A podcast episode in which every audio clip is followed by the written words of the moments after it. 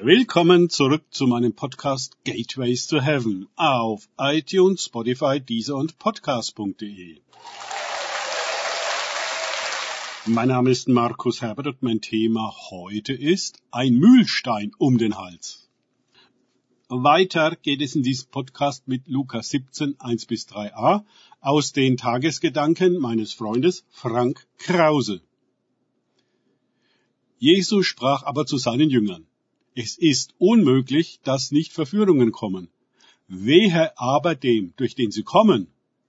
Es wäre ihm nützlicher, dass ein Müllstein um seinen Hals gehängt und er ins Meer geworfen würde, als dass er einem dieser kleinen Anlass zur Sünde gäbe. Habt Acht auf euch selbst. Lukas 17, 1 bis 3a.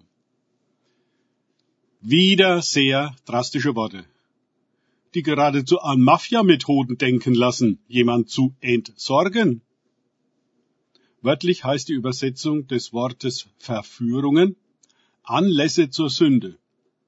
Jemandem Anlass zur Sünde zu geben, ist also ein sehr schwerwiegendes Vergehen und kennt kein Pardon. Vielleicht denken wir bei der Verführung an irgendwelche korrupten Politiker, Antichristen oder falsche Propheten.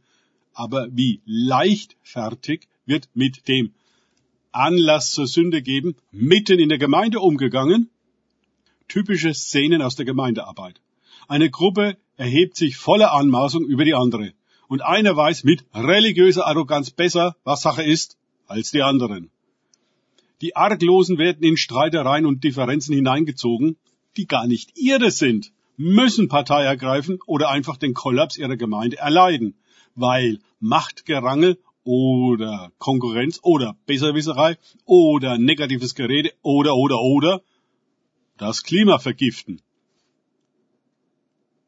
Tatsächlich finden wir im Internet zahllose Berichte von Christen, die aufgrund der Gemeinde, nicht der Welt, vom Glauben abgefallen sind und von Gott nichts mehr wissen wollen. Sie haben allerlei Formen von Missbrauch erlebt, die fromm kaschiert wurden, deren Folgen jedoch verheerend sind. Ich fürchte, es ist Jesus selbst, der mancher Gemeinde den Mühlstein um den Hals hängt.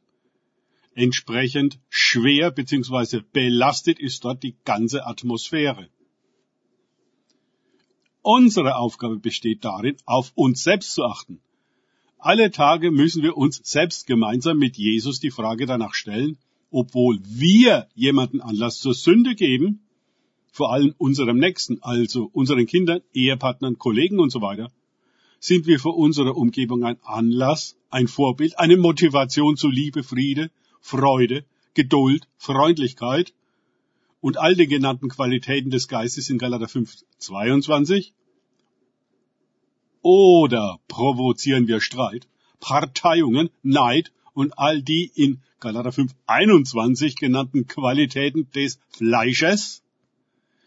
Leider kann das Ego sich gut fromm tannen und sich vergreifen und durchsetzen und nach eitler Ehre trachten unter christlichem Deckmantel. Machtmenschen, die andere einschüchtern und dominieren, können auf der Karriereleiter der Gemeinde weit hochklettern, ohne dass sie konfrontiert werden, weil sich keiner traut.